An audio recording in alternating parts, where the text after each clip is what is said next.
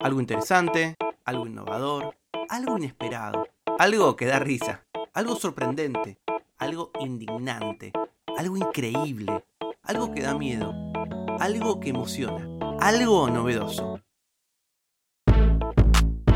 Algo que no sabías. Con Tomás Balmaceda.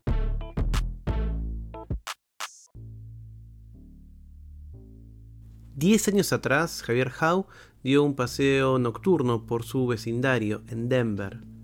En su cabeza solo había pensamientos suicidas. Algunos años después, Kenneth Wayne estaba solo en su casa, en las cercanías de Arvada, Colorado, contemplando también la muerte, pero por otros medios. La quimioterapia para el diagnóstico de linfoma de Hodgkin le estaba robando muchos de los placeres de su vida. Pensé, tengo 90 años, ¿voy a vivir el resto de mi vida de esa manera? En marzo de 2020, luego de cuatro meses de quimioterapia, terminó voluntariamente sus tratamientos. Cuando los dos hombres se conocieron más tarde ese año, ambos estaban en mejores lugares psicológicos. Kenneth, un veterano de la Marina que sirvió en la guerra de Corea, se había declarado gay recientemente. Javier, un técnico especialista en computación de la Escuela Pública de Denver, esperaba seguir su ejemplo. Javier tiene 34 años. Kenneth tiene ahora 93. Nació en la ciudad de Dodge, Kansas, un año después de la Gran Depresión de 1930. Sus padres, Clyde y Ruth Kenneth, eran voluntarios devotos. Una juventud pasada en iglesias cristianas fundamentalistas le generó una gran culpa por dos romances secretos con compañeros de escuela masculinos antes de graduarse en 1948. En 1950 se alistó en la Marina a pesar de que nunca había visto el océano. Fue mucho antes de la época del Don't Ask, Don't Tell del ejército. Varios hombres con los que sirvió fueron sometidos a consejos de guerra por su homosexualidad. Para evitar el mismo destino era importante que ni siquiera se asociara con ellos. En 1957, cuando tomó un trabajo como investigador de seguros en Long Beach, California, después de graduarse en la Universidad de Kansas con una licenciatura en ciencias sociales, adoptó la personalidad de un hombre heterosexual. Durante ese tiempo tuvo una relación amorosa secreta con un colega llamado Philip Jones, quien también asistía a la iglesia local del señor Kenneth. Él estaba en el coro y yo lo miraba en el banco, embelesado. Kenneth no pudo hacer cuadrar su sexualidad con la doctrina de la iglesia.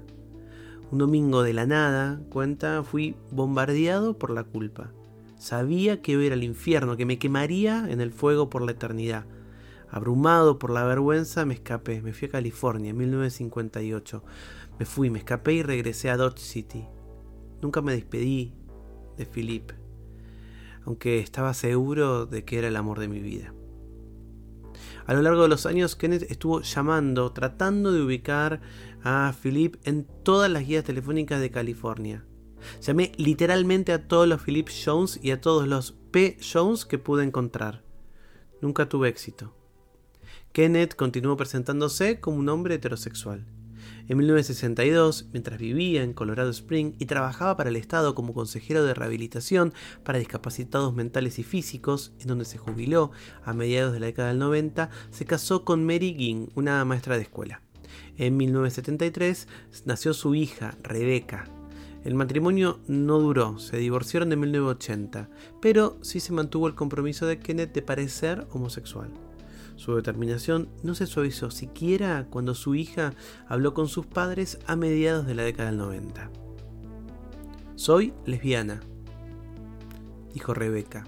Su padre le respondió, no durarás ni seis meses. Con su entonces novia, Rebeca tomó la predicción como un desafío. En 1999 se casaron. La pareja ahora son las madres de los nietos de Kenneth, un niño de 18 años y una niña de 14 y todos viven en Arvada. La señora Guin murió en 2022. Para ocuparse de los primeros meses de la pandemia, Kenneth empezó a escribir sus memorias. Llegué al punto en que no me quedó otra más que escribir sobre Philip. El recuerdo lo terminó envolviendo en un pozo de arrepentimiento. Entonces tuvo que hablar con su hija y esencialmente salió del closet. Me sorprendió porque él no se abre mucho, pero obviamente estaba muy triste, dijo Rebeca.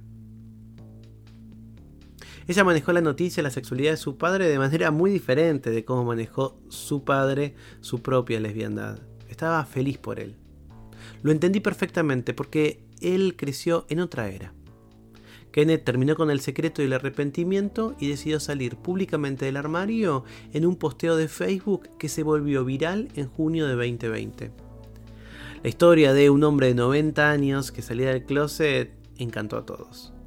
Comencé a escuchar personas de todo el mundo que querían entrevistarme y cada día recibía nuevos mensajes de personas que me decían cuánto me apreciaban. Alguien en línea le ofreció localizar al señor Jones, a ver si podía volver a encontrarse con Phillips pero se enteró que había muerto unos años antes. El desconsuelo de Kenneth era total. Tan terrible haber estado cerca y sin embargo nunca haberme recuperado y nunca poderle haber perdido y nunca haberle pedido perdón a mi gran amor. Mi corazón se convirtió en piedra y necesito mis lágrimas para lavar mi dolor. Descansa en paz, Philip, escribió en Facebook. Otro seguidor en línea era Javier, al igual que Kenneth, Javier había sido educado desde pequeño con la idea de que la homosexualidad era un pecado. Creció católico, el menor de ocho hijos de Josefa Javier de Diz y de Demesio Pot, en Yucatán, México. Cuando la familia se mudó a Colorado, él tenía 11 años, sabiendo que era gay. Traté de ocultarlo, dice Javier. Yo me preguntaba qué me pasa, por qué soy así. Hasta los 27 años no besé a otro hombre. Había intentado tener vínculos homosexuales, pero simplemente no podía. La culpa me mataba. La Universidad de em, Colorado en Denver, en donde se graduó con una licenciatura en informática en 2014, fue una distracción bienvenida. Los pensamientos suicidas fueron un compañero constante, hasta la noche en que condujo por su vecindario en 2013 y conoció a un hombre mayor que había emigrado de Japón años atrás para trabajar en minería. El hombre había perdido su autobús. Javier lo vio cruzar la, calle, era tarde y se ofreció llevarlo. A cambio el hombre le dio su amistad.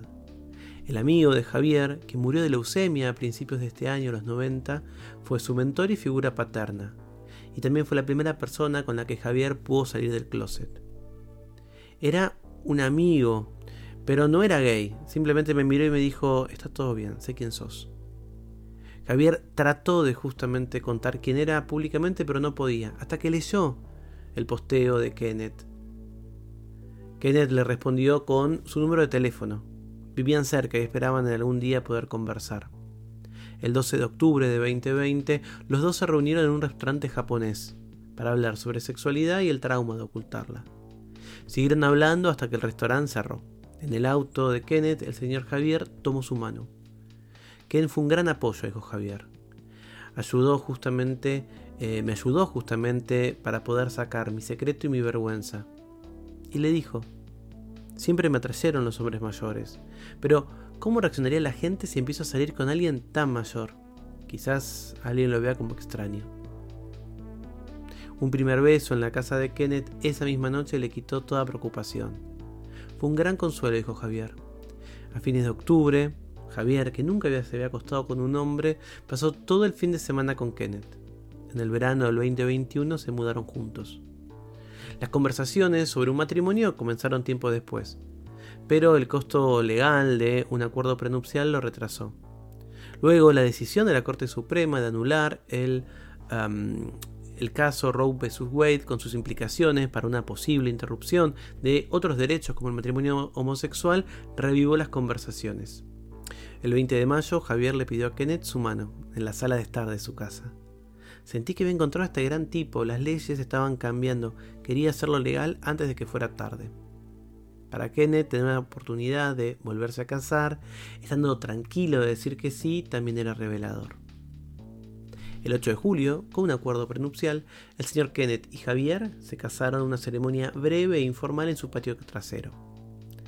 Jason Ayton Lynch, un amigo y director de servicios de personas mayores del centro de Colaf, de la comunidad diversa de la ciudad, encabezó la ceremonia. Kenneth se puso una chaqueta rosa sobre una camisa morada con botones. Javier una chaqueta color canela y una camisa azul. Había 20 invitados, incluyendo por supuesto a Rebeca, su mujer y sus hijos.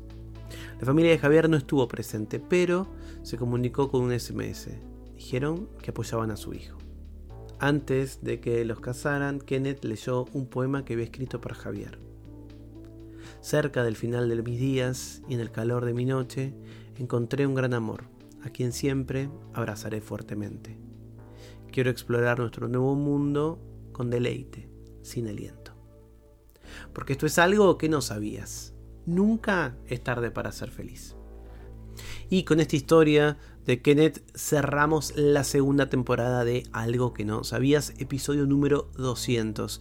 Estoy muy feliz con este proyecto que empezó muy chiquito y sigue chiquito pero creció un montón. Cada mañana cerca de 5.000 personas de todo el mundo, sobre todo de Colombia, de México y de mi país Argentina, escuchan este podcast y se sienten acompañados y yo me siento en compañía de todos ustedes. Así que les quiero agradecer eh, muchísimo. Mm, tantas veces buscamos la felicidad, tantas veces estamos en un mundo que suele ser cruel, que suele ser muy hostil con las personas que sentimos diferente o que incluso aunque nos sintamos diferente eh, todo se vuelve más, más difícil.